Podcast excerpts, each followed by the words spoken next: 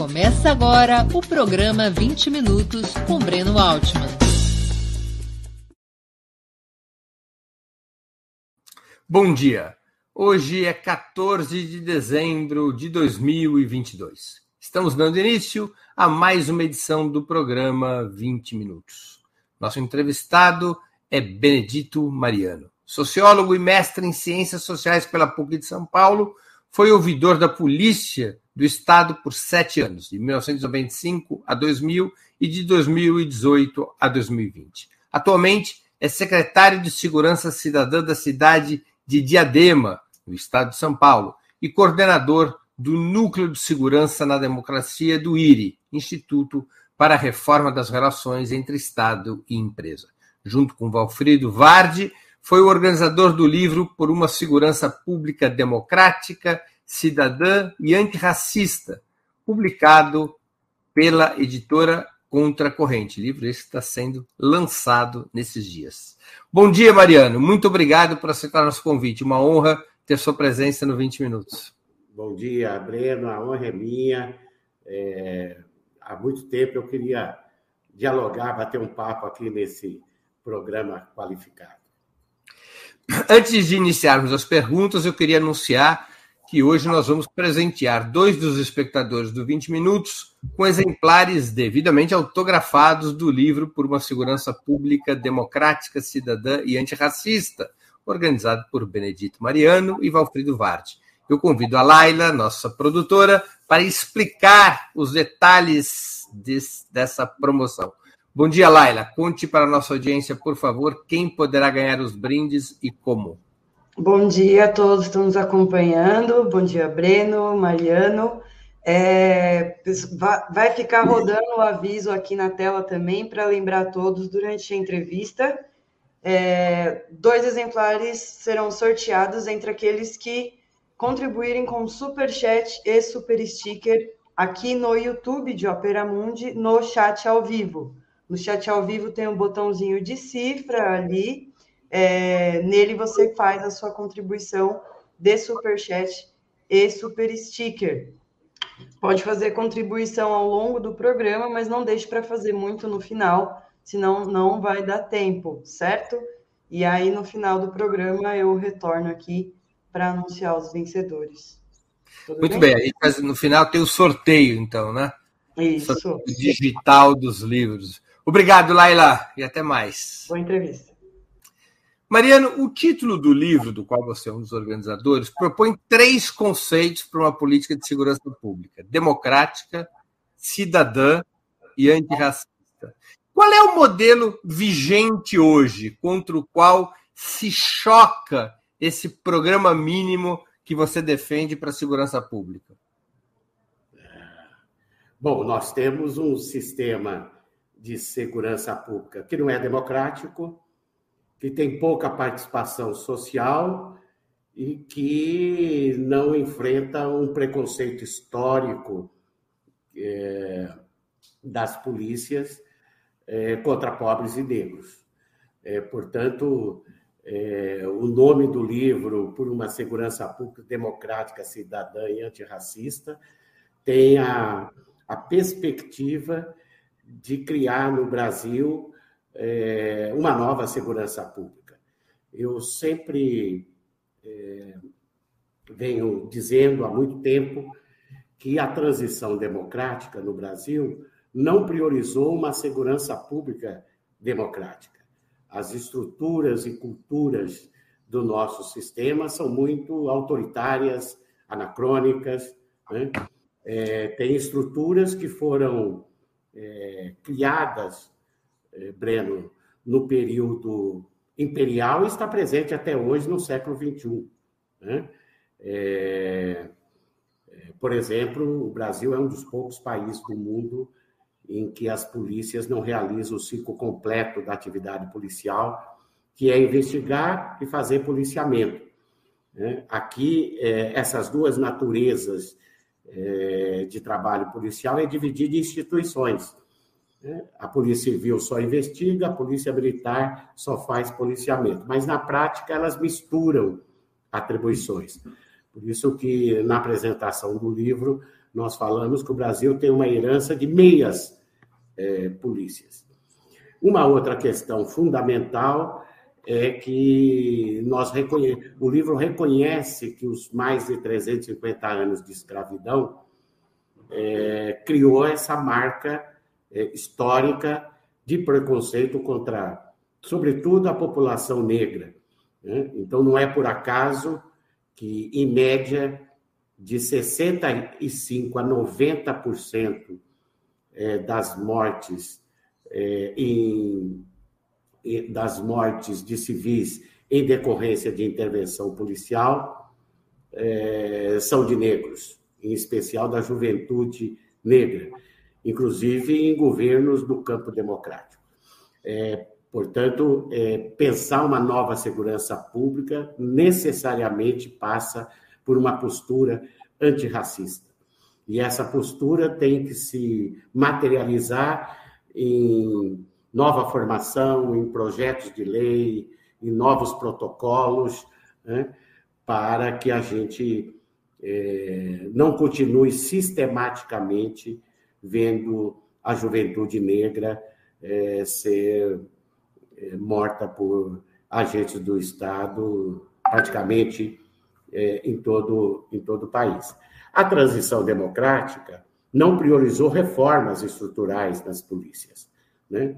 Eu diria que nem reformas é, infraconstitucionais que independem do Congresso Nacional. Certo. De alguma maneira, o atual sistema de segurança pública seria um legado da própria ditadura. É um legado da ditadura, em alguns aspectos, um legado é, de quando o país nem era república. Né? A ditadura só aperfeiçoou a, a herança é, do período imperial. É, tivemos avanço? Evidente que tivemos avanço, e a gente cita isso, por exemplo, no, nos governos Lula, nós tivemos o PRONASSE, Programa Nacional de Segurança Pública com Cidadania, é, coordenado pelo ex-ministro Tarso Genro, que foi um grande avanço, que pela primeira vez tem um programa federal que incluiu os municípios é, na lógica da segurança pública, é, abrindo espaço para projetos e programas de prevenção à violência e o crime. Né? É um grande, talvez o melhor projeto federal na área de segurança pública. Agora, do ponto de vista de mudanças estruturais no sistema, é, a transição democrática, tendo aí como duas referências da transição democrática, é 1982, para eleição dos, dos novos governadores, né, os governadores eleitos, e a Constituição de 88, que manteve no artigo 144, basicamente, a mesma estrutura das constituições é, do período da ditadura. Né? É, portanto, é fundamental é, nós avançarmos essa agenda de reformas, ela já deveria ter acontecido há muito tempo e não aconteceu. Isso não quer dizer que não se tinha deveriam ser? O, o livro ele aborda uma série de aspectos sobre segurança pública. Quais deveriam ser as reformas principais para a política de segurança pública adotar as características propostas por você e os demais coautores da obra? Quais seriam as reformas estruturais essenciais? Eu vou, eu vou começar por aquelas que não dependem do Congresso Nacional, porque aí é, são, evidentemente, que mudar a Constituição é mais, é mais difícil, falar delas no final. Mas é, nós temos uma cultura de policiamento no Brasil em que se privilegia mais a repressão do que a prevenção. Né? É, é chegar depois do crime, não antes do crime, é evitar o crime. Por isso que nós damos um destaque fundamental para o policiamento de proximidade, o policiamento comunitário. Né? É, não, não basta ter polícia próxima, é que tipo de polícia a, a, a, vai estar próxima, sobretudo, da, da população mais pobre das periferias. Queremos uma polícia comunitária que dialoga com, com a população, que medie é, é, conflitos e que chega antes do crime. Isso é, é o, o, que nós chamamos de polícia de proximidade, polícia é, comunitária. Né? É, nós precisamos repensar é, o órgão ou os órgãos corregedores das polícias. Né? Os órgãos corregedores das polícias hoje, eles é, são um, uma continuidade dos comandos das polícias. Nós sugerimos que, os, que as corregedorias, os órgãos, os órgãos corregedores, sejam desvinculados das direções das polícias para ter mais autonomia é, de atuação, vincular aos gabinetes dos secretários, por exemplo. Né? É, e que, a curto e médio prazo, se tenha uma carreira policial própria para o órgão corregedor. O que acontece é o seguinte, Breno: se, um, se um, um grupo de policiais atuam bem na corregedoria, é, e depois eles saem da corregedoria, eles podem ser perseguidos. Né? Então, a corregedoria é um órgão de expertise, né? razão pela qual deveria ter uma carreira própria é, no órgão corregedor. Como também é importante nós é, destacamos que é, precisa reforçar o controle externo da atividade policial. A Constituição de 88 estabeleceu entre as atribuições do Ministério Público realizar o controle externo da atividade policial. Mas os ministérios públicos estaduais e mesmo federal faz pouco controle externo da atividade policial. Né? É, então, entre os, os artigos né, que estão no livro, o livro tem é, um capítulo de diretriz e outro de uma coletânea de artigos, é, alguns reforçando as próprias diretrizes. Uma delas sobre controle externo, nós temos um belo artigo do atual Procurador-Geral de Justiça de São Paulo, Mário Sarrubo, né, que dá destaque para o que precisa aumentar do ponto de vista da atribuição do Ministério Público para reforçar o controle externo é, da polícia. Né? Como o controle social, as ouvidorias da polícia, eu fui ouvidor sete anos, as ouvidorias precisam, devem ser autônomas e independentes, né? e não ser dirigida por policiais, porque se for dirigida por um policial civil, cria tensão com a PM, se for dirigida por um PM, cria tensão com a Polícia Civil, e ter autonomia para através de, do diálogo com a população, poder contribuir para a apuração daqueles casos é, mais graves. E nós damos um destaque muito grande para a valorização profissional. Eu estou convencido que a transição democrática dialogou muito pouco com as polícias. Na verdade, o campo democrático tem ainda é, um certo preconceito com o setor de segurança pública. Né? Então, nós não vamos criar uma polícia nova, uma segurança pública é, democrática, cidadã e antirracista, se nós não envolvermos os policiais, né, os servidores da área de segurança pública. Então, nós temos, damos destaque ali para. É, quando se fala em valorização policial, tem que falar em salário. Né? Então, propomos um piso estadual e nacional para as polícias propomos um programa de saúde mental para as polícias do início ao fim da carreira, né? e a gente destaca uma pesquisa que nós realizamos na ouvidoria da Polícia em São Paulo, né? o suicídio policial é, em São Paulo, por exemplo, é quatro vezes maior que na sociedade brasileira. A maior causa-morte de policiais civis em São Paulo. Vezes maior? Quatro vezes maior. Né? A maior causa-morte de policiais civis no estado de São Paulo é o suicídio.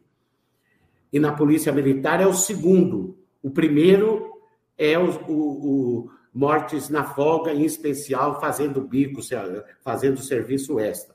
Ou seja, o que menos vitimiza policiais no estado de São Paulo é o trabalho policial em estrito senso. Portanto, Você acha que os policiais deveriam ter, como acontece, por exemplo, no Chile, é, conjuntos habitacionais próprios, separados da população? Eu, nós, isso, inclusive, é uma proposta que nós trouxemos do, do ministro Tarso Gerro, que é presidente de honra do Núcleo de Segurança Pública na Democracia do IRI. É, eu sou a favor de conjuntos habitacionais próprios para os policiais, mas não distante da sua comunidade, de onde ele mora, para estabelecer esse vínculo. Né?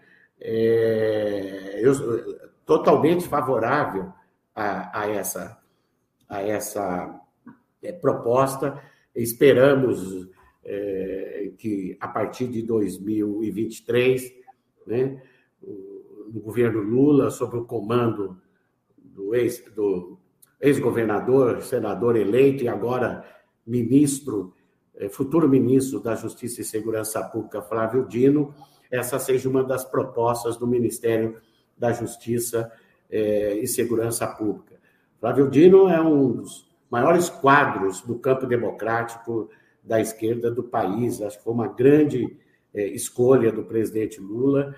E além, além da, da, da questão habitacional, né, é fundamental investir em salários é, é, dos policiais. A base, as bases das nossas polícias são muito mal, mal pagas, com exceção do Distrito é, Federal. Né? A maioria absoluta dos estados, as bases das polícias são muito são muito mal, mal pagas. E para dialogar com os policiais para as propostas novas da segurança pública, o, os governos do campo democrático têm que dizer que nós estamos incluindo as polícias para o debate.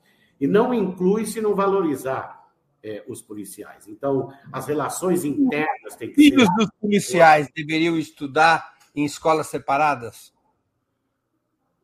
Eu, eu, eu defendo que, a, que o, o o governo federal cria uma escola nacional de segurança pública. Isso para quem faz a carreira. Eu digo, eu vejo que tem alguns países que, por conta do risco do crime organizado tentar atingir a família dos policiais, eles é. estabeleceram políticas pelas quais os filhos dos policiais estudam em escolas separadas, de tal maneira que a sua segurança possa ser melhor cuidada.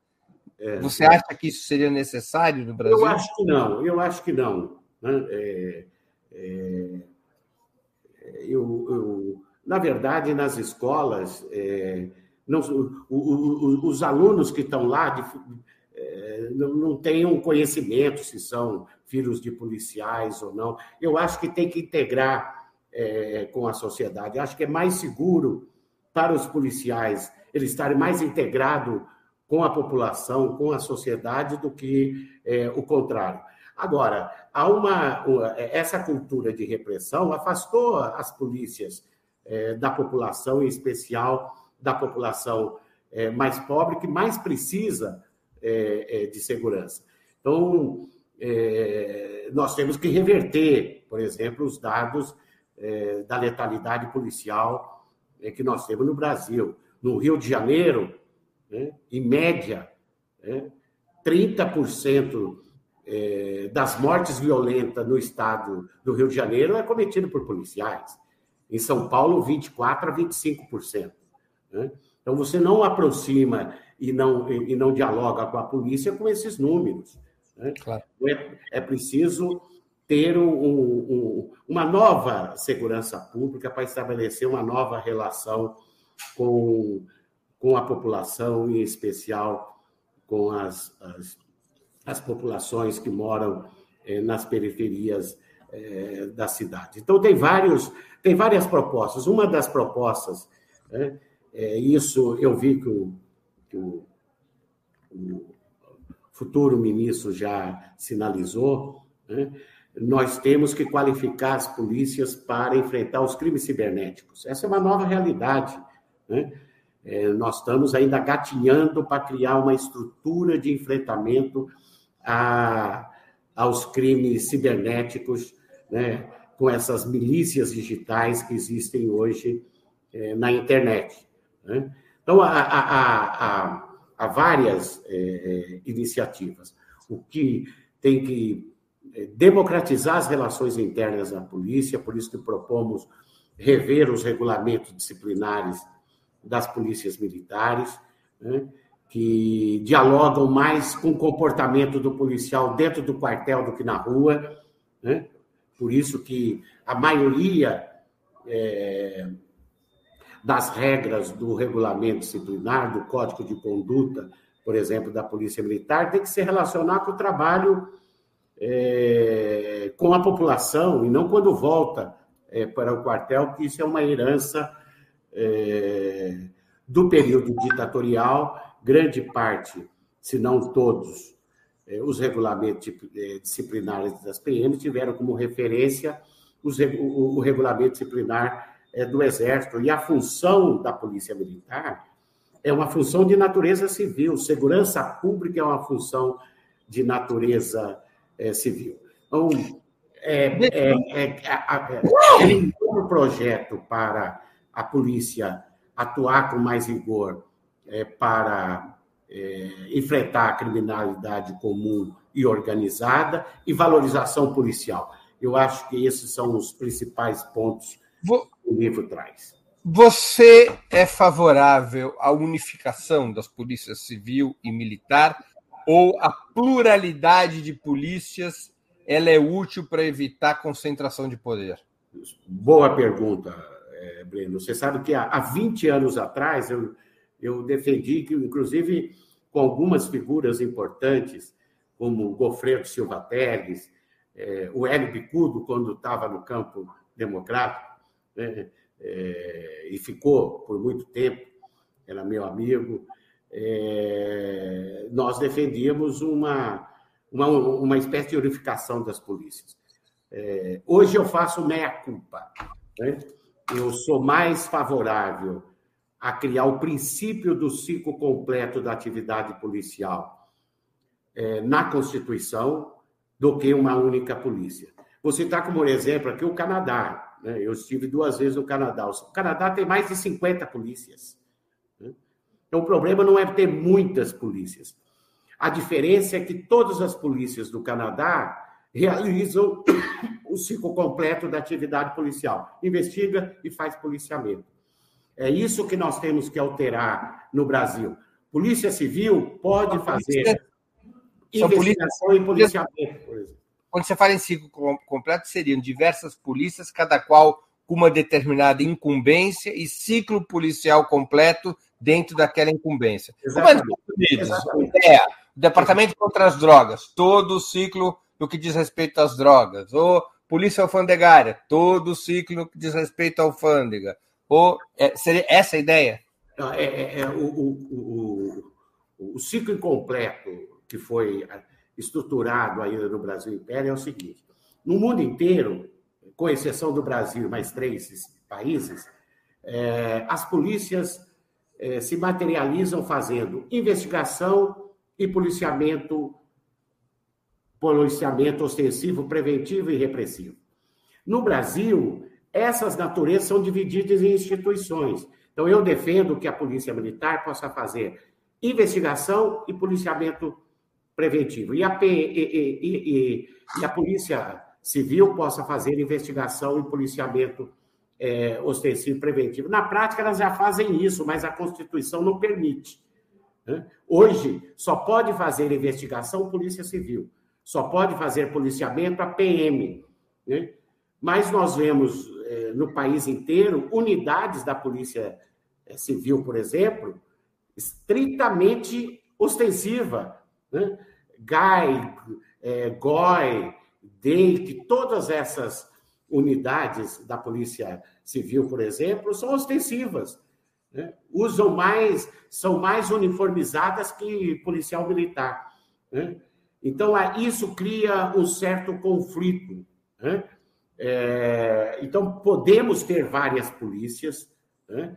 é, mas todas elas é, exercendo de fato e de direito o ciclo completo da atividade policial. As polícias fazem o ciclo completo é, não de direito, fazem de fato. Né? Então, por que não criar esse princípio na Constituição que vai aproximar é, é, as polícias? Evidentemente que o ciclo, é, criar o princípio do ciclo completo na Constituição passa necessariamente por fazer também reformas é, importantes nas duas polícias. Por exemplo, na PM, Para ter o ciclo completo, nós defendemos que as polícias militares deixem de ser força auxiliar e reserva do Estado. Né? Quem deve comandar as polícias militares são os governadores do Estado. Hoje, há, as polícias militares têm dois comandos: né? os governadores e o governo federal, através das inspetorias, é, da Inspetoria Geral das PMs, um órgão do Exército Nacional. Quem tem que cuidar das polícias militares, que são estaduais, são os governadores do, do, dos estados. E na, na esfera da Polícia Civil. É, deixa eu só entender uma coisa. Nessa lógica, as polícias militares deveriam voltar a ter a estrutura das antigas guardas públicas? Ela, é, de uma certa maneira, sim, né, das forças, das guardas civis estaduais. Em 1970, com o golpe eh, de 64, em 1970, no país inteiro, se extinguiu todas as guardas civis estaduais. Bem lembrado por você. Nós tínhamos no Brasil, até 1970, 16 estados que tinham guardas civis estaduais, que dividiam. Com eram guardas civis, só para os mais novos é, entenderem, eram guardas civis uniformizadas. Uniformizados, é, que faziam grande parte do policiamento foram todas extintas numa, numa tacada só, por um, um decreto-lei. Né? É, e a partir daí, é, grande parte foi para a Polícia Militar, uma parte para a Polícia Civil e, e outros não foram para lugar nenhum. E as PMs, elas são é, legalmente forças auxiliares das Forças Armadas. Desde da, das constituições é, dos governos militares e se manteve na Constituição Democrática de 1988. Né? Eu, por exemplo, dialogo muito com associações de policiais militares, é, é, por exemplo, a Federação Nacional de Oficiais Militares, comandado pelo Coronel Marlon. Né? Já tive esse ano os dois encontros com ele, né? e não há divergência, por exemplo, sobre esse tema.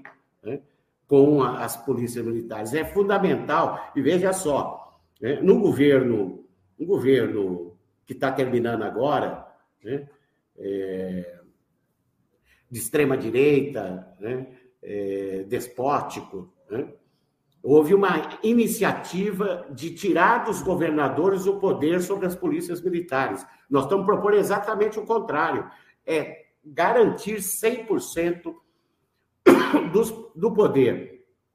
É, é, é, Seria uma efetiva desmilitarização das PMs, ou seja, elas passariam a ser braços uniformizados dos governos estaduais e não mais forças auxiliares do Exército.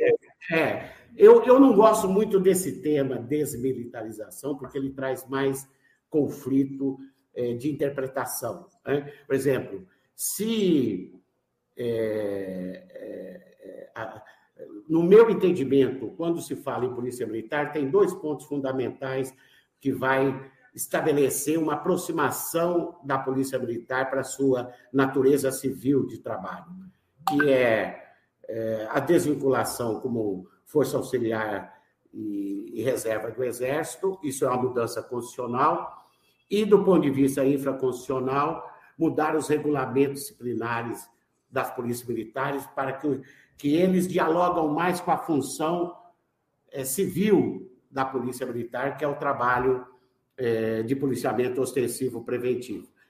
Esse, esse para mim, é o limite, porque muitas vezes, estou dizendo isso, Breno, que muitas vezes, quando eu falo em desmilitarizar, tem o um entendimento que é acabar com as polícias militares. Né?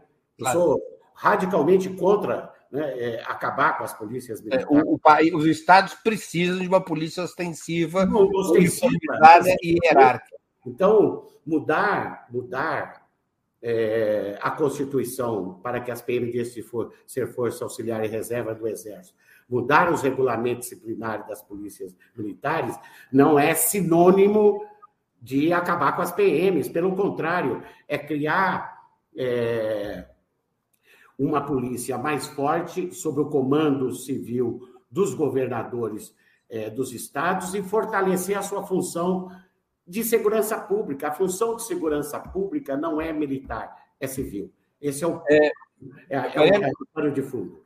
nós temos vários espectadores nossos é, escrevendo aqui, eu vou citar o André Albuquerque, é, por exemplo, o Nildo Cabral também, eles estão um pouco em dúvidas de por que você mudou de posição a respeito da unificação das polícias. Qual a desvantagem que traria a unificação das polícias? É, eu, eu, eu, é, é um, é um bom debate. É, é, é, a unificação, primeiro, que eu, eu acho que terá resistência, hoje eu estou convencido que terá resistência é, das polícias estaduais civis e das polícias estaduais militares. Né? Então, sem, sem ter um mínimo de entendimento entre as polícias, é, não tem unificação. Porque quando, quando você fala em unificar, é, sendo que historicamente só a Polícia Civil pode investigar e só a Polícia Militar pode fazer policiamento ostensivo, né? é, isso acontece desde o do, do período imperial em todo o período republicano. É, é, é, muito difícil ter apoio para realizar isso. Eu acho que o primeiro passo né, é o princípio do ciclo completo. Né? É, porque as polícias, na prática, já o fazem, né? mas legalmente estão proibidas. Né?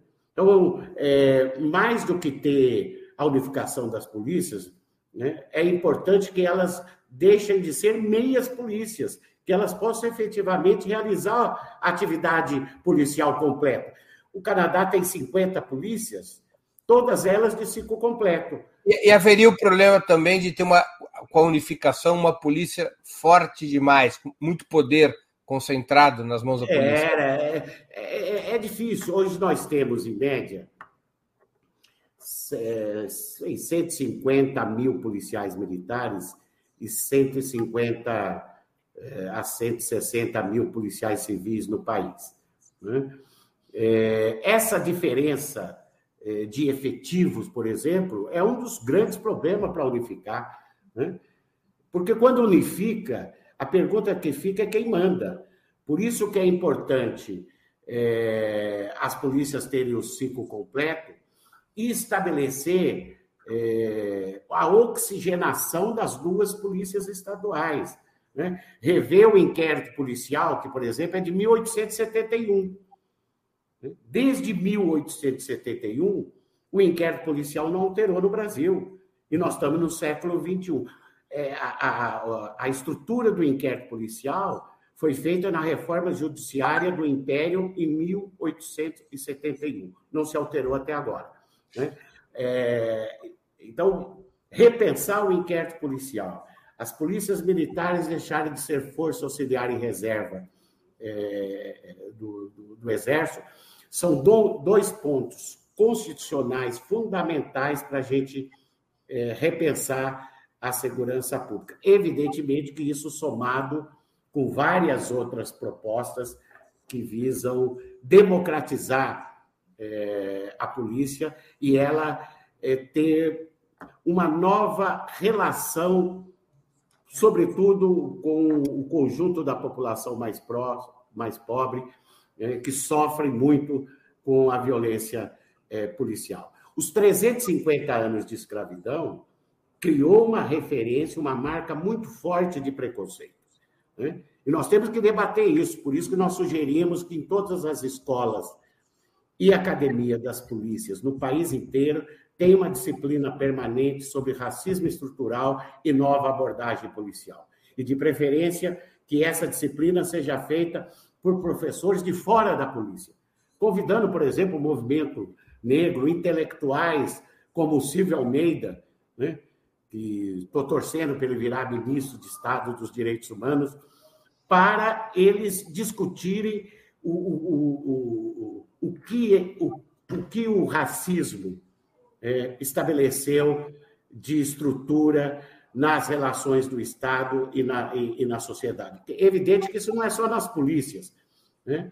É, eu não sei se você sabe, Bruno, quem está nos ouvindo, nós não temos mais que 1% de negros nos tribunais de, é, estaduais de justiça.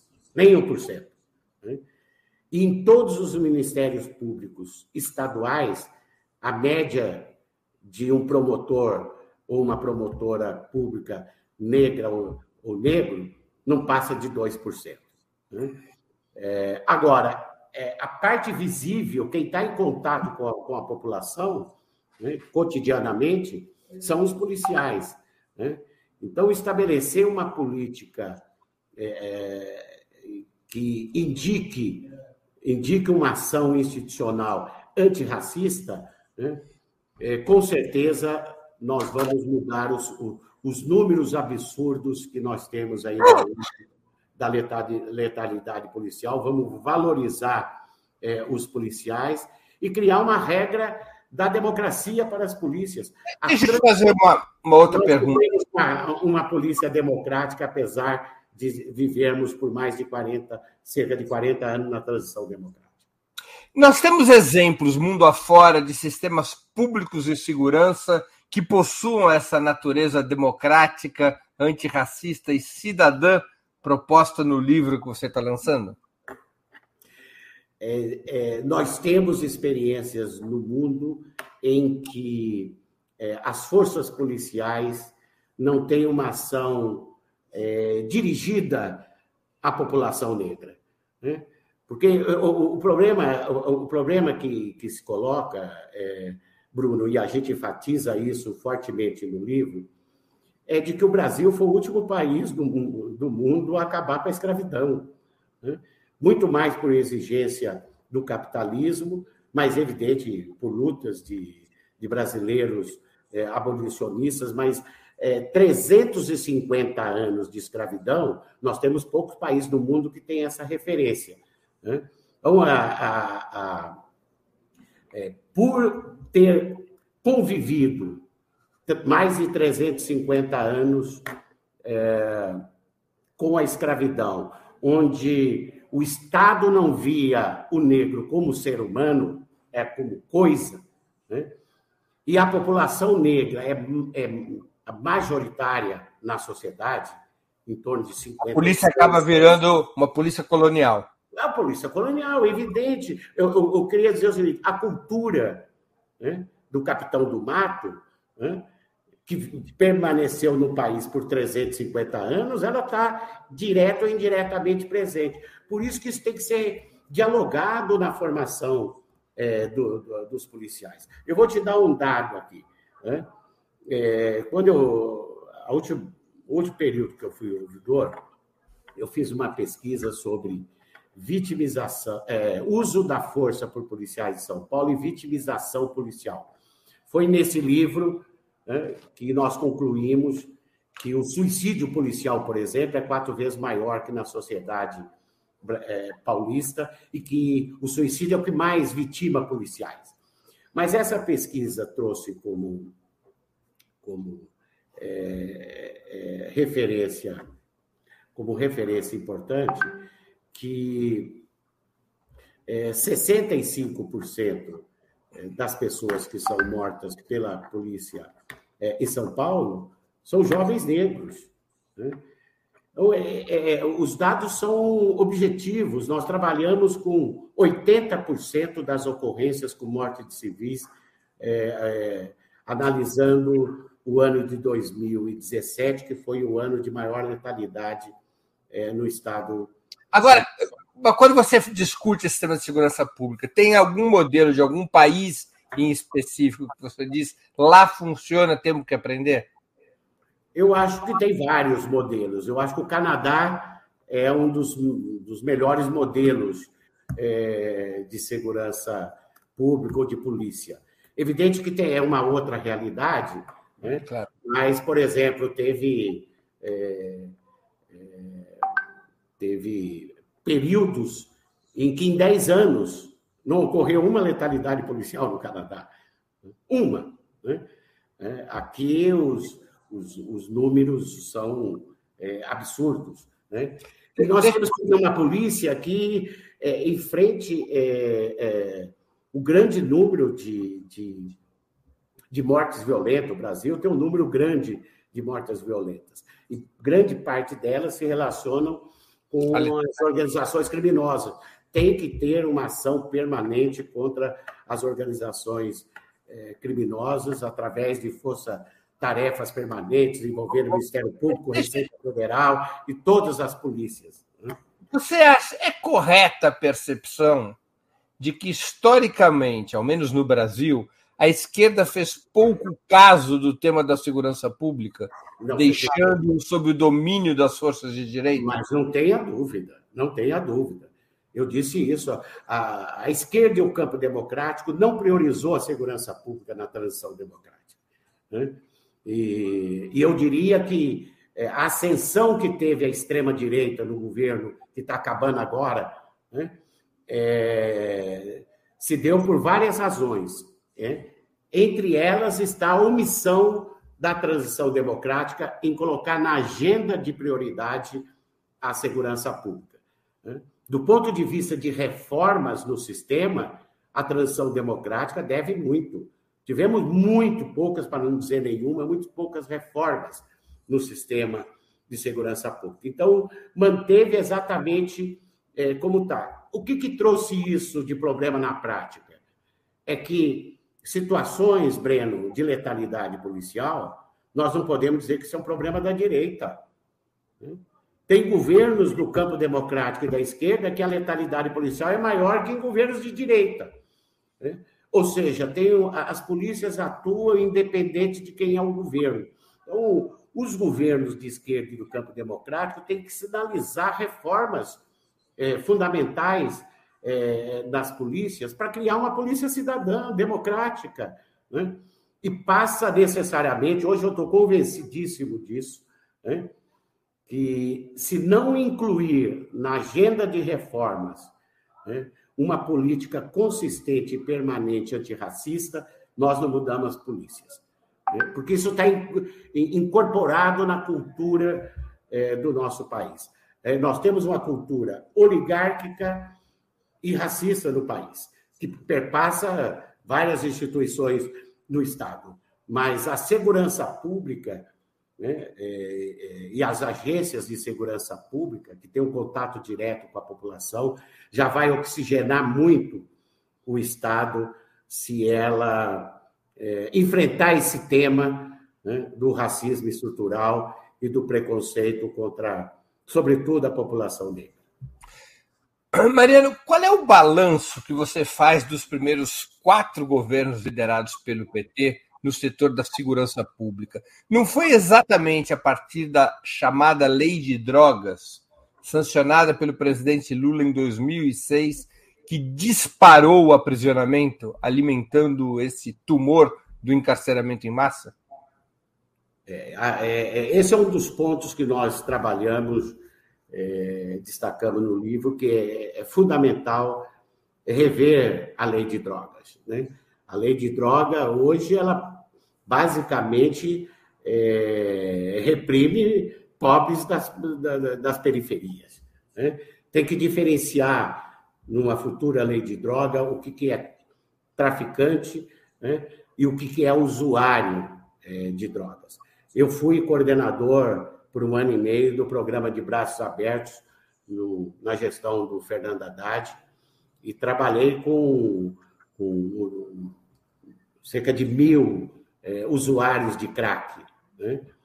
Nós tivemos um, pro, um projeto de redução de danos e tiramos mais de 80% desses usuários de crack da Cracolândia, né? dando moradia, é, saúde e é, trabalho, evidentemente que não trabalho formal, né? É fazer uma oficina de arte, fazer um trabalho por quatro horas de limpeza, eles ganhavam uma bolsa. É, é, é, as pessoas que entraram no programa, né, não é só estruturalmente, fisicamente passaram a ser outras pessoas. Né? Então, eu acredito muito no, em programas como, como o programa de braço aberto e redução de dano. Para isso, tem que repensar a política de drogas. Com relação às políticas mais gerais de você é favorável, você é favorável à legalização das drogas? Eu acho que esse debate é, é difícil de ser feito, né? é, porque há muito preconceito, sobretudo depois dessa experiência é, de extrema-direita que o Brasil passou por quatro anos. Esse é um tema difícil. Né? Agora, tramita no Congresso Nacional, eu acho que o relator é o ministro Gilmar Mendes, de descriminalizar é, a maconha. Né? Eu acho que essa é uma decisão que tem que envolver o Supremo Tribunal Federal, Congresso Nacional. É uma tendência mundial. Se não tiver um, um envolvimento do Poder Judiciário, do Legislativo do Executivo, nós não enfrentamos esse debate de, é, é, de descriminalizar as normas. Né? Deixa eu ler aqui alguns superchats, é, Mariano, antes da gente seguir adiante. É, o Caê Cavalcante, ele perguntou o que fez morrerem mais PMs em São Paulo em 2021 de Covid-19 do que no trabalho? Uma mentalidade machista? Ele pergunta. O Celso Barreiro também perguntou se você estará no Ministério da Justiça. É, a pergunta do André eu já fiz. O Ângelo Brigato, ele perguntou: não há relação entre segurança pública e economia. É, o Cauê pergunta novamente: o suicídio na PM ocorre por qual fator? Crise de consciência?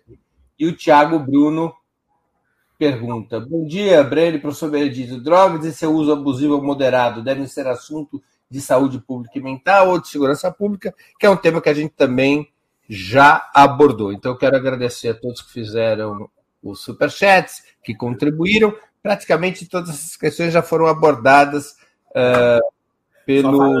O Diogo, Diogo Bruno, é, o, programa, o programa de Braços Abertos trabalhava com a questão de droga e uso abusivo de drogas, o crack, como um problema de saúde pública. Né? É, chegamos a ter 800 beneficiários. Né? Eu aprendi muito lá trabalhando, coordenando, e esse e trabalhar com uso abusivo de drogas só pode ser feito de maneira intersecretarial, interdisciplinar. Então, a coordenação do programa tinha é, segurança urbana, saúde, trabalho, assistência social e direitos humanos. Mariano, a lei de drogas, ela tinha um problema em si? Era uma má lei ou o problema está na aplicação da lei de drogas para ter coisas. incentivado o encarceramento em massa? As duas coisas. Eu acho que tem que rever a lei e tem que discutir a aplicação. Né? Por exemplo, o Estatuto do, da Criança e do Adolescente foi um grande avanço, mas ele praticamente não foi aplicado na sua essência. Então, tem, tem leis que são boas, mas a aplicabilidade da lei é, não, é, não é feita. Né? Qual o erro da lei de drogas, na tua opinião? Oi? Qual foi o erro da lei de drogas, na tua opinião? Não, não estabelecer com clareza a diferença entre traficantes e usuários. Deixou na mão dos delegados. Fundamentalmente isso. Né? Os delegados é que decidem na prática. Exatamente. Não pode uma pessoa que é presa por um, uma, é, uma pequena quantidade de drogas ser considerado é, traficante. O, o Sou da Paz fez uma pesquisa interessante na capital de São Paulo, de que é, mais de 40% das pessoas que, é, através de, de, de, pesquisa de boletins de ocorrência, mais de 40% das pessoas que são presas é, relacionadas à droga na capital, a quantidade é, da droga encontrada, em muitos países do mundo, é, é considerada é, para consumo próprio. Né? Então, é, essa é a grande, é o grande debate. Né? Evidentemente que tem que enfrentar o grande crime, e dentre eles o, o tráfico de drogas, com muita inteligência policial, com forças-tarefa, mas diferenciar traficante de usuário e tratar o usuário é, fundamentalmente como um problema de saúde pública, é o, é, é o, é o caminho. Né? A outra Antes... eu, pergunto, eu não lembro qual foi. Ah, sobre as causas do suicídio policial. É, na pesquisa, é, eu vou te mandar uma cópia depois da pesquisa, Breno.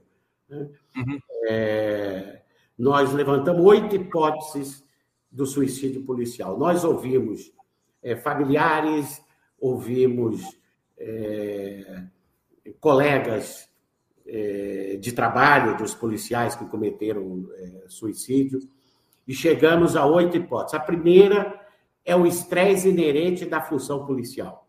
Por isso que nós defendemos que um programa de saúde mental tem que ser do início ao fim da carreira. Nenhuma polícia no país garante isso. Nem a Polícia Federal, nem a Polícia Rodoviária Federal e nenhuma polícia dos estados. Programa de saúde mental do início ao fim da carreira.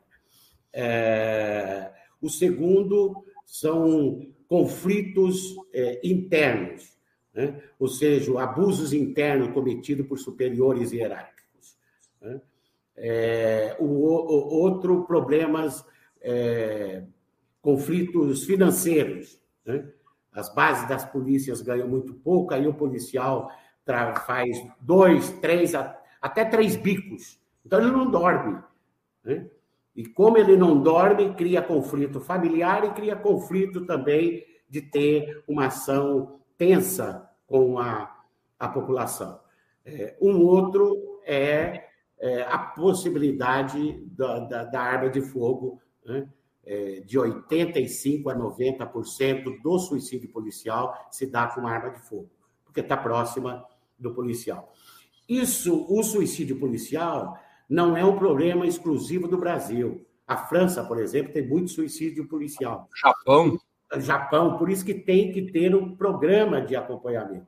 Eu acho que esse seria um dos grandes projetos do Ministério da Justiça e Segurança Pública, né? É, dar apoio aos estados através de, de, de termos de cooperação para que os estados criem programas estruturais do início ao fim de carreira de saúde mental para os policiais. E alguém perguntou se isso é um, um tipo de arrependimento e tal. Eu queria dizer que não há relação, pelo menos na pesquisa que nós fizemos, entre suicídio policial e, e, e violência policial. Né? É, 85% dos policiais de São Paulo em 2017 que cometeram suicídio, 85%, nunca tiveram uma ocorrência com letalidade policial. Né?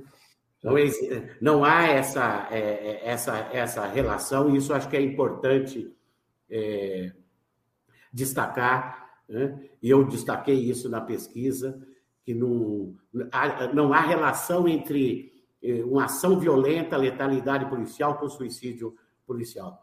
Eu fiz questão de, de é pegar os dados na corregedoria de 100% dos policiais civis, 100% dos policiais militares que cometeram suicídio em 2017, é, e 85% não tiveram nenhuma ocorrência de letalidade.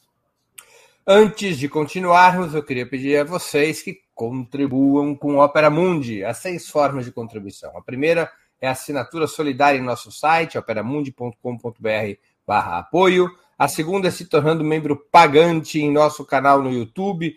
Basta clicar em Seja Membro e escolher um valor no nosso cardápio de opções. A terceira e a quarta contribuindo agora mesmo com Super Chat ou Super Sticker. A quinta é através da ferramenta Valeu, valeu demais quando assistirem aos nossos programas gravados. E a sexta é através do Pix. Nossa chave no Pix é apoia.operamundi.com.br. Vou repetir nossa chave no Pix é apoia.operamundi.com.br. Lembro que hoje nós temos dois brindes para quem contribuir com o Super Chat e o Super Sticker.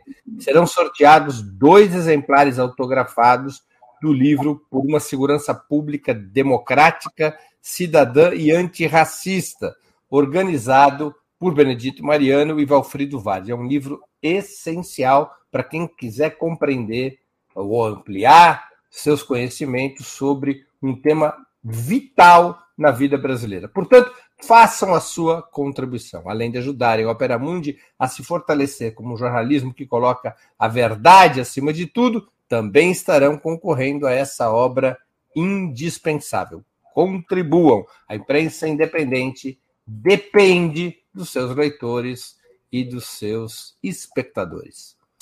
Mariano, a principal organização criminosa do país, atualmente, segundo muitos dados, é o PCC. primeiro comando da capital. Forjada nas cadeias paulistas. Ali foi seu nascedouro. É comum dizer que as prisões brasileiras, além de desumanas, são a universidade do crime, onde pequenos traficantes e delinquentes se transformam em criminosos violentos até para sobreviverem dentro das cadeias.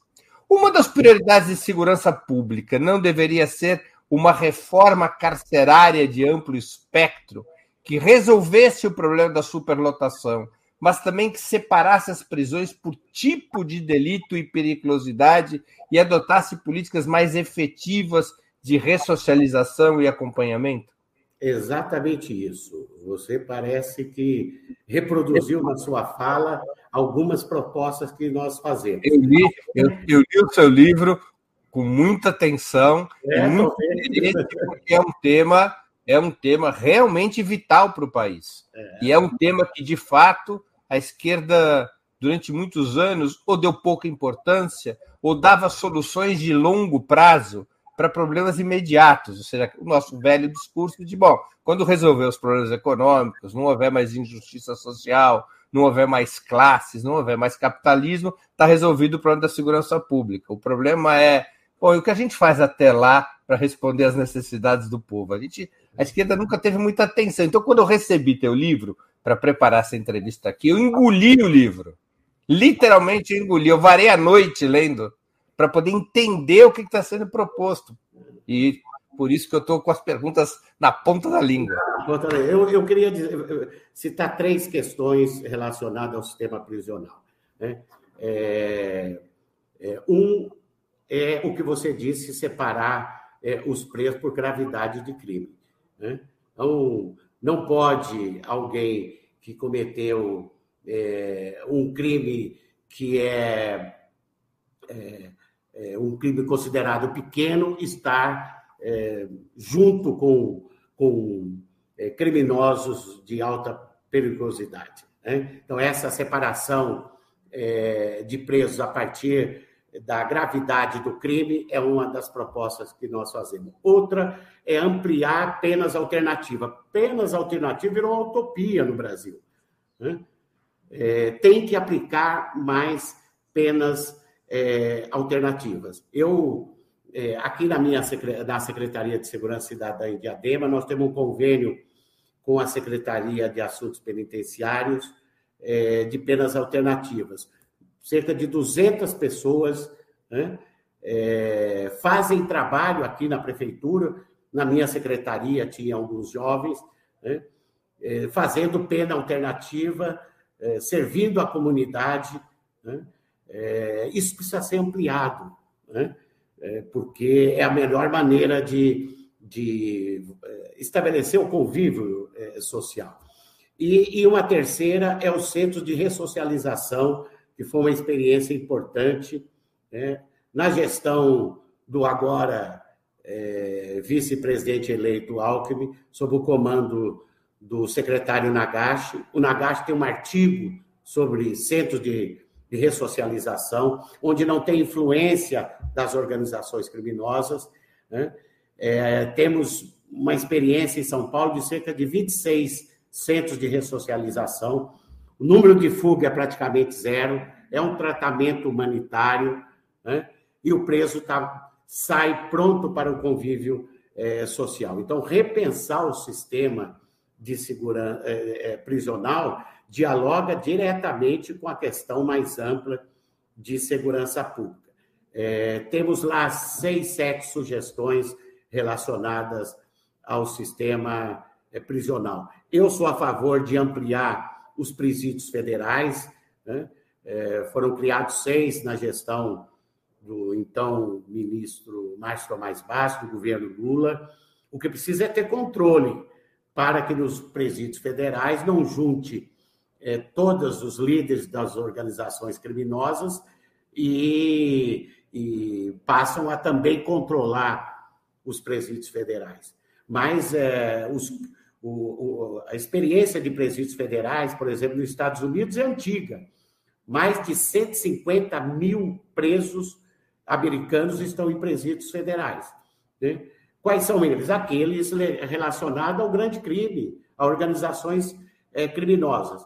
Mas, evidentemente, que tem que ter um rígido controle.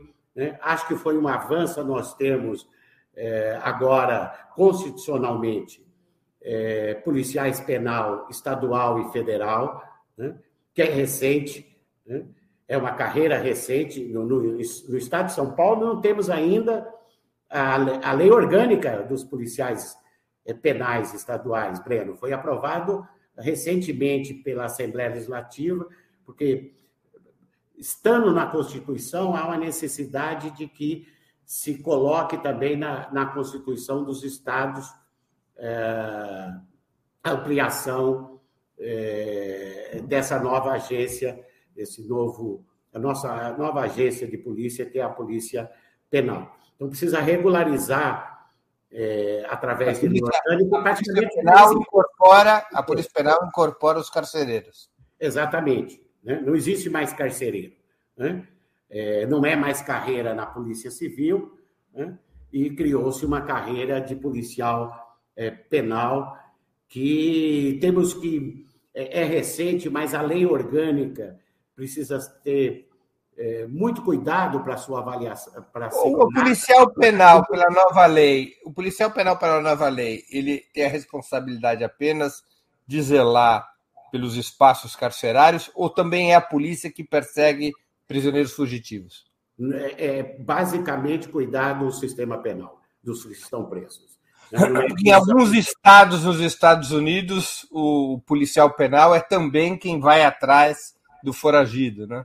Não é uma lei nacional dos Estados Unidos, mas. É, é, eu penso que tem que centralizar no cuidado dos, do, dos eu, presos. Eu acompanhei alguns somos o terceiro país que mais prende no mundo. É, né? depois da China.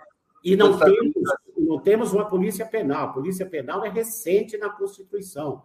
Aqui em São Paulo, ela não foi, não tem lei orgânica ainda da polícia penal. Então é, é, é essa essa essa nova polícia precisa é, ter na sua lei, evidentemente, garantias profissionais, mas estabelecer uma perspectiva de de tratamento humanitário, que não tenha torturas é, nos presídios, né?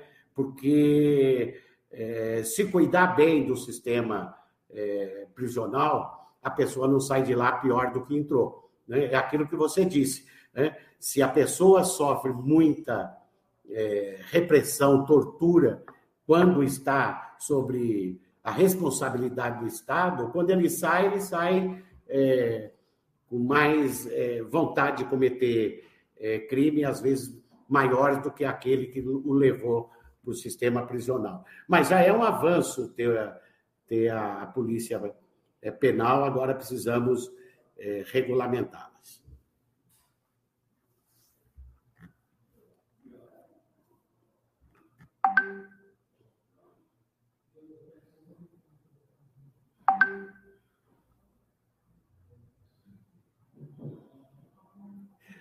O, o, posso fazer um comentário aqui, Breno? Eu estava com o som desligado. Tem uma pergunta aqui do, do Caí Cavalcante.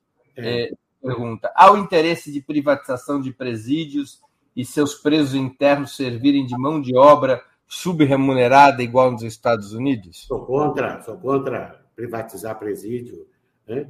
É, presídio, cuidar de preso é uma responsabilidade do Estado. Não pode ter uma ação um sistema do Estado que tenha como perspectiva lucro. Né? É, eu acho temerário a, a, privatização de presídios. Os centros de ressocialização têm a participação da sociedade. Né? Isso é um outro debate, mas, evidentemente, é, não vamos avançar em nada é, estabelecer segurança privada de, de presídios. Sou contra. Eu, eu, vi, eu vi uma, um, alguns anos atrás, eu li uma, uma matéria que na Suécia, e não era o único país, mas a matéria falava da Suécia, que a Suécia tem uma lei federal, uma lei nacional, perdão, em que as, as empresas com mais de 200 trabalhadores tem que dedicar um percentual dos seus contratados para a ressocialização dos presos. Você acha que no Brasil caberia uma legislação desse eu, tipo? Eu acho que é um, caberia analisar e pode ser de extrema importância, que tem muita, muito preconceito do egresso. Né? É, eu conheci uma, uma instituição, quando eu visitei os Estados Unidos, que só trabalha com egresso em Chicago. Né? Eu fiquei bastante impressionado, porque eles fizeram uma pesquisa, é, primeiro, é, de quais as funções em que o egresso vai ter mais preconceito. Né? Por exemplo, você não vai propor para um egresso é, que tá envolvido, que estava envolvido em roubo trabalhar em banco. Né? Então, eles fizeram uma pesquisa e, e descobriram que que o, que cria, o que tem menos preconceito na sociedade é o egresso trabalhar com a questão da gastronomia. Né? Se você vai num bom restaurante, você não quer saber quem é o cozinheiro, você quer saber se a comida é boa. Né? Então, eles ampliarem muito é, os cursos de gastronomia e transformaram vários egressos em chefes de restaurantes importantes. Né? Porque o, é, é, ali é, é, você não vai sofrer com o preconceito da sociedade. Então, é, quando se fala dessa experiência que você citou, precisa ter uma pesquisa para, é, no primeiro momento, quais são as funções em que a sociedade terá menos preconceito de ter é, um egresso. E a partir daí você vai criando uma rede de trabalho é, para, os, para os egressos. Na verdade, é, esse é um problema do nosso sistema. Né? O pessoal, é, na época da detenção, ficava fazendo bolas de futebol, né? É, não tinha uma função é, específica. Eu vi, eu vi é, em alguns presídios federais nos Estados Unidos, que, primeiro que todos os presos trabalham, né? e que cada preso que trabalha, além de diminuir a pena, ele tem uma conta que é gerido pela família, né? mulher, filho, né? Então ele preso acaba é, diretamente contribuindo com a sua família. Nós temos que conhecer melhor as realidades é, do mundo, né? porque claro. o sistema que nós temos ele é um amontoado né? grande, temos quase 800 mil presos no Brasil. Né? E, a população carcerária brasileira só é superada pela dos Estados Unidos e da, e pela... China. E da China. É, então, é, é, é, precisa centros de ressocialização, penas alternativas, trabalho qualificado é, para os presos e dialogando com a família dos presos, enfim. Então há uma, uma essa estrutura que existe hoje propicia muito a, o surgimento de organizações é, criminosas.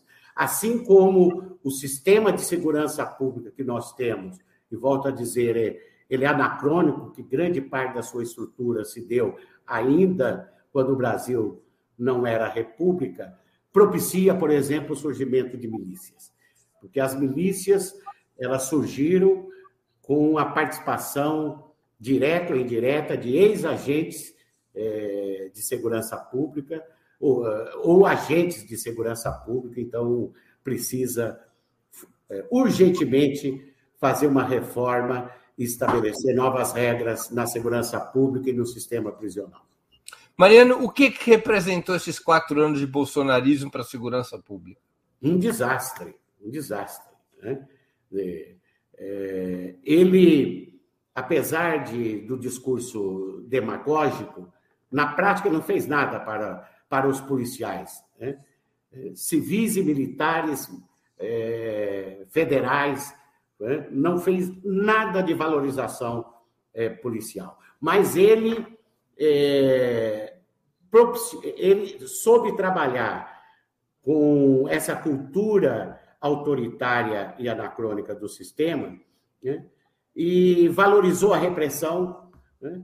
estabeleceu uma ampliação do acesso à arma de fogo, né? no, querendo passar para o cidadão a responsabilidade que é do Estado, né? é, vulgarizou os CACs, né? colecionadores, atiradores esportivos e, e caçadores. Né? Qualquer dono de um clube de tiro medíocre tem acesso hoje a 60 armas, entre elas armamento pesado, e 170 mil munições. Isso levou que em quatro anos nós tiver, tivéssemos mais de um milhão de armas circulando é, no país. Então ele criou. E tirar, e tirar, o tubo da pasta é muito mais fácil do que botar de volta. Pois é, muito. Vai ter, eu, eu não tenho dúvida que o ministro Flávio Dino já disse isso, que vai ter um revogaço do, desses decretos absurdos que ampliou é, o acesso à arma de fogo, praticamente é, jogou fora o Estatuto do Desarmamento, que foi uma conquista do governo. O problema é como fazer para desarmar essa gente toda. Tem um milhão de armas que está circulando, né? e uma parte dessas armas não foram para o cidadão comum, foram para organizações criminosas, milícias e outras. Então, é, é, foi um desastre na segurança pública. E, e, e na primeira é, quando ainda era ministro, o atual senador eleito, Sérgio Moro, né, que fez lá um pacote anticrime, né, ele basicamente não fala sobre segurança pública. Né? É, um, é o pacote anticrime, ele fala em endurecimento de penas, e na área de segurança pública propõe uma, uma coisa absurda, né, que é ampliar a excludente de licitude. Né? É, em outras palavras, isso dá carta branca para a polícia matar num país em que a letalidade policial já é muito alta. Felizmente, o Congresso Nacional rejeitou essa proposta. Né? É, nós temos é que é, é qualificar a excludente de licitude que já existe, não ampliá-la e ampliar por situações subjetivas, medo, surpresa. Né? Como é que você vai regulamentar surpresa? Como é que você vai regulamentar medo? Né? É uma vergonha, uma aberração jurídica ampliar a excludente de, de licitude. Né? Felizmente. É, Penas não... mais rigorosas são um bom remédio?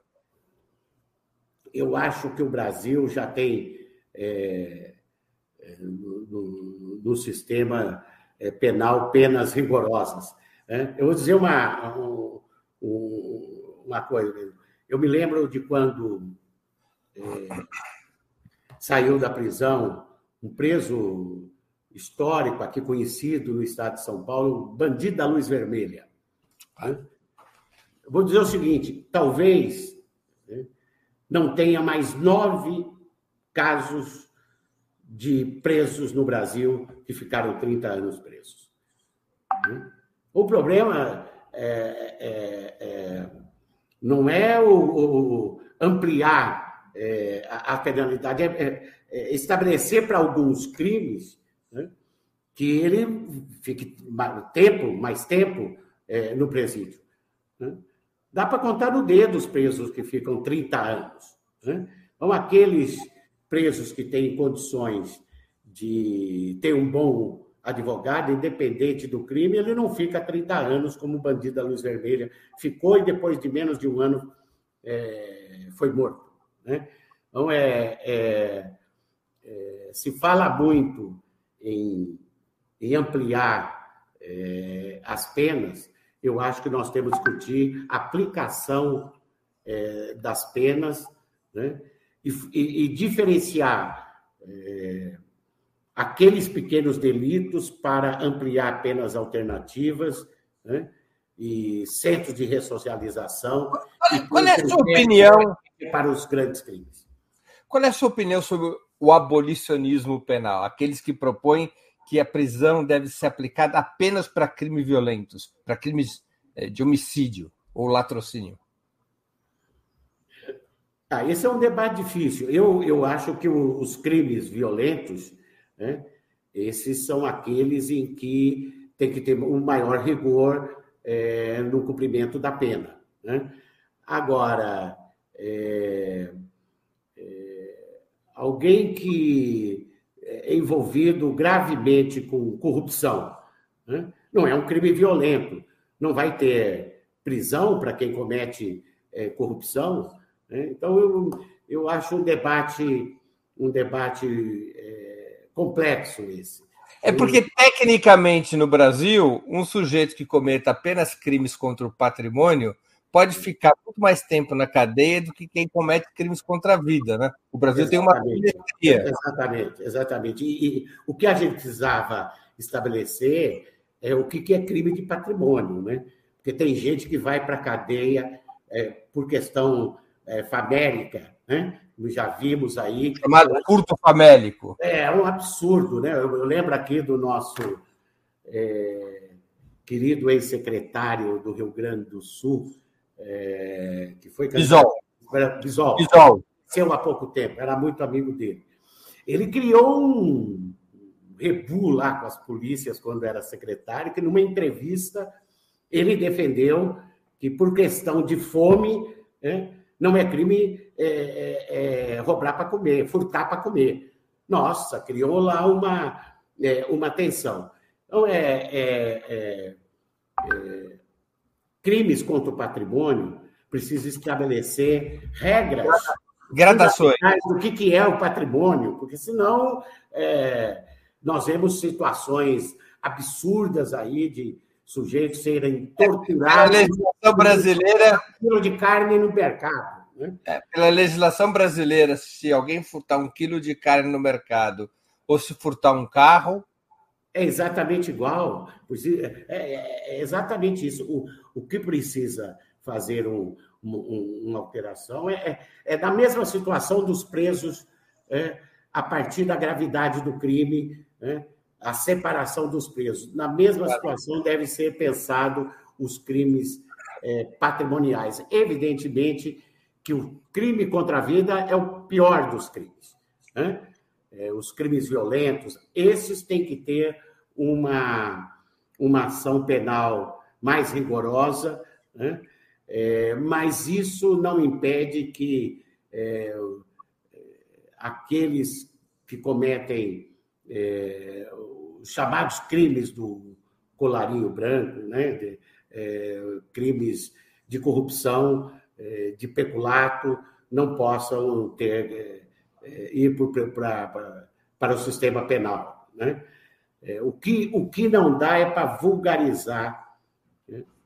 é, o delito contra o patrimônio, estabelecendo é, igualdade naquilo que não dá para ter igualdade, como você citou.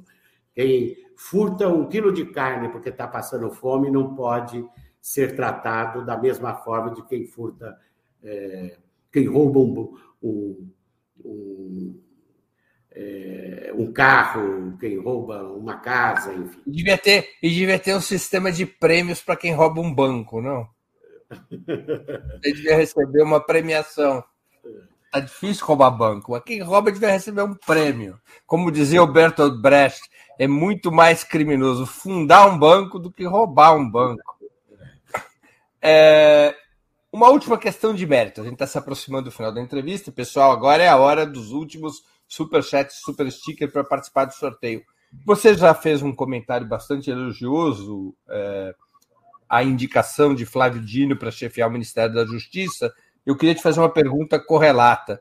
Você acha que foi uma boa decisão manter justiça e segurança pública na mesma pasta ou segurança pública merecia uma pasta separada? A segurança pública merece uma pasta separada. É, no livro eu defendo isso. É, eu teve a honra de dividir com o Valfrido Arde nas diretrizes do IRI. Nós propomos o Ministério Público, o Ministério da Segurança Pública. Né?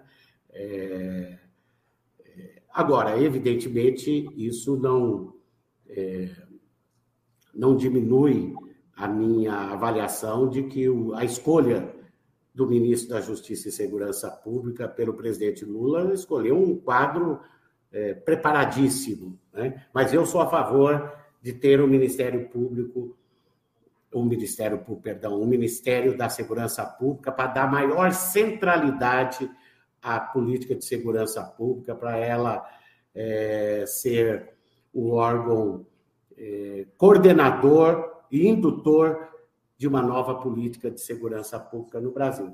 O presidente Lula, eu acompanhei quando ele anunciou o ministro Flávio Dino, ele disse que é, irá criar o Ministério da Segurança Pública. Né? Ele disse que não nesse momento, que primeiro vai ver a situação do próprio Ministério, da Polícia Rodoviária Federal, da Polícia Federal. Né? E ele anunciou isso é, na campanha, junto com vários governadores.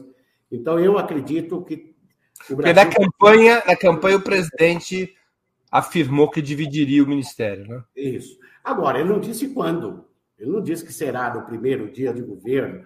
Né? É, a minha expectativa é que no, no governo Lula, né, nós tenhamos, no governo Lula 3, nós tenhamos o Ministério da Segurança Pública né, separado, né, então a, a, segurança pública separado é, da justiça para que é, dê centralidade para o tema de segurança pública. A questão aí é o time, né? Se vai ser em 2023, 2024, mas eu acredito que terá, né? Até porque foi uma promessa é, de campanha, um compromisso de campanha do presidente eleito.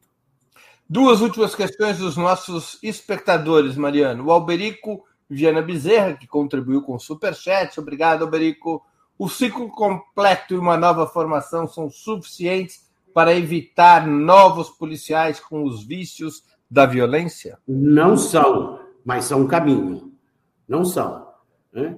Porque, Alberico, nós temos 500 anos de ciclo incompleto. Então, não é mudando, criando o princípio da Constituição que de uma hora para outra muda, mas é um começo.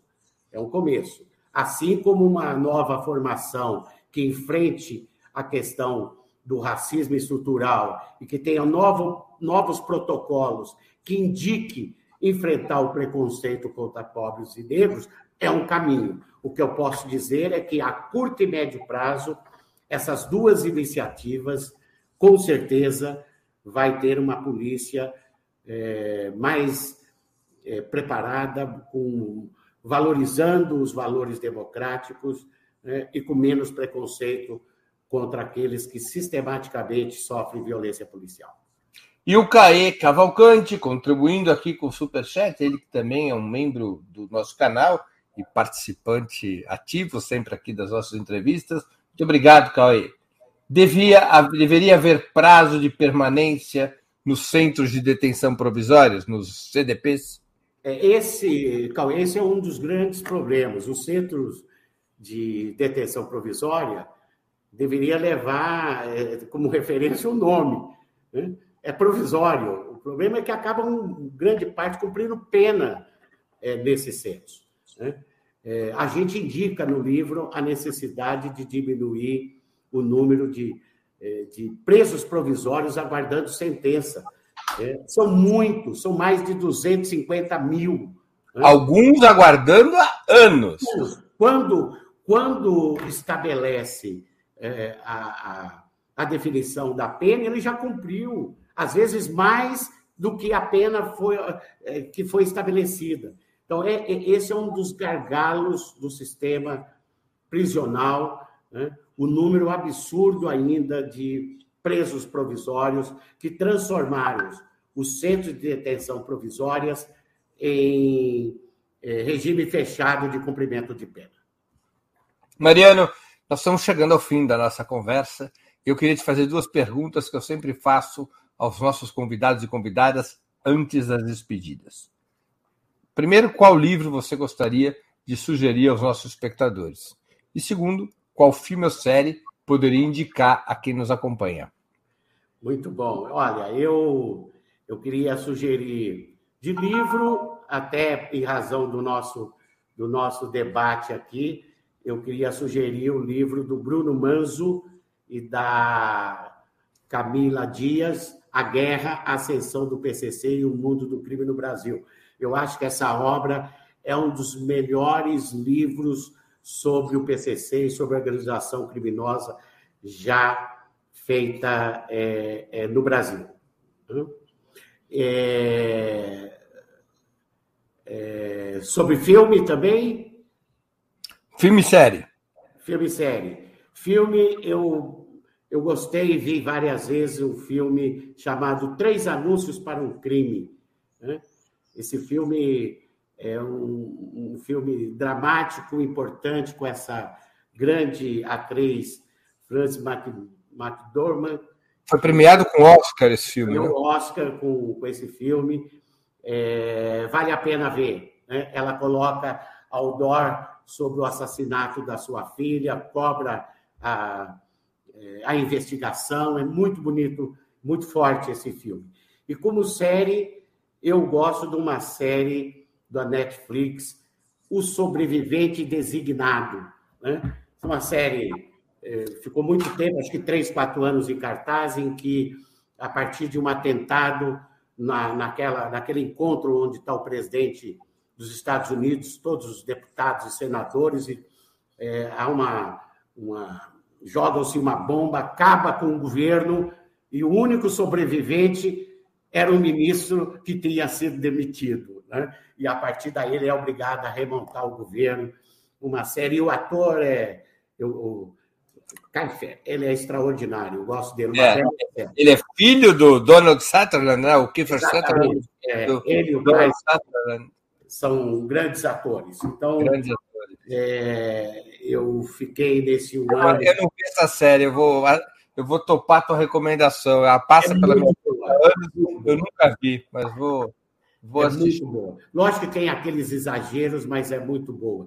E esse filme, Três Anúncios para um Crime, é maravilhoso. Um filme que no, a gente fica atento do início ao fim e essa atriz rouba a cena porque ela é magnífica. Antes de encerrarmos, eu chamo a Laila, produtora do 20 Minutos, para que ela se junte a nós e anuncie os vencedores da promoção de hoje, que eu finalizo nesse exato momento. Laila, quem receberá os exemplares do livro por uma segurança pública democrática, cidadã e antirracista, organizado por Benedito Mariano, devidamente autografados? É, bom, eu estou abrindo aqui rapidinho o, o site. O pessoal aqui no chat está perguntando novamente o nome do livro, né? O nome do livro A Guerra, a Ascensão do PCC e o Mundo do Crime, Bruno Paes Manso, Camila Nunes, né? E o filme é, Três Anúncios para um Crime, tá certo? O pessoal estava perguntando aqui de novo. É, bom, já estou aqui também com a nossa tela do sorteio aqui. Muito bacana esse, esse trabalho, tá, a pesquisa. Ainda não está aparecendo. Ah, apareceu agora, tá, tá bom. E a organização. Vamos sortear dois nomes da nossa lista. todos os... Aqui, ó. Opa! Quem sabe faz ao vivo, como diriam alguns. É... Então, pessoal, está é, tá encerrada a promoção, tá? Não adianta reclamar que nunca ganhou e sempre contribuiu. Aqui é sorteio, sorte. Então, sorte a todos aí. 3, 2, 1.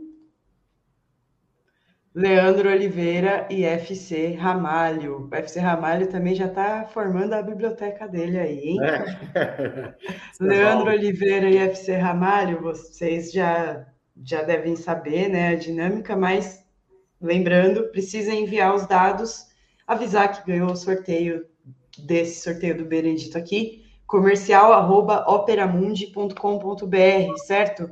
Enviem lá os dados de vocês é, e informando que informem que vocês ganharam esse sorteio aqui. Tá bem? Obrigado, beijo, bom lançamento. A gente vou ver se eu consigo comparecer também. Tá e parabéns aí ao IRI e a Contracorrente aí, todo mundo. É, é isso. Tchau. Falou, Laila, obrigado. Mariano, eu queria agradecer muito pelo seu tempo e por essa conversa tão importante. Muito obrigado por aceitar o nosso convite. Eu que agradeço, prazer a gente conversar aqui por quase uma hora. É... Eu estou muito feliz de lançar esse livro com o Valfrido Duarte ele é resultado de um ano do trabalho do Núcleo de Segurança Pública na democracia. Acho que o IRI dá uma contribuição importante, plural, democrática para o debate do, dos temas mais sensíveis do Estado brasileiro. Quando vai ser o lançamento do livro? Vai ter uma noite de autógrafos ao qual pode comparecer quem se interessar? Ele, nós vamos, o, vamos lançar dia 19 de dezembro no Teatro da Unibis Cultural. É um teatro muito pequeno, então são para convidados, evidentemente você já é um deles, né? É, então vai ser lançado na próxima segunda-feira, às 19 horas, e depois a Contracorrente vai colocar aí nos espaços para quem tem interesse no livro. Muito bem. Muito obrigado, Mariana. Ah, e uma pergunta final. Quem vai ser a Copa do quem vai fazer a final da Copa do Mundo e para que time, para que seleção você está torcendo? A final vai ser Argentina e França e eu torço para Argentina que o Messi merece ser campeão mundial e vai ficar naquele tripé dos três maiores jogadores da história: né? Pelé, Maradona e Messi. Nessa ordem. Nessa ordem.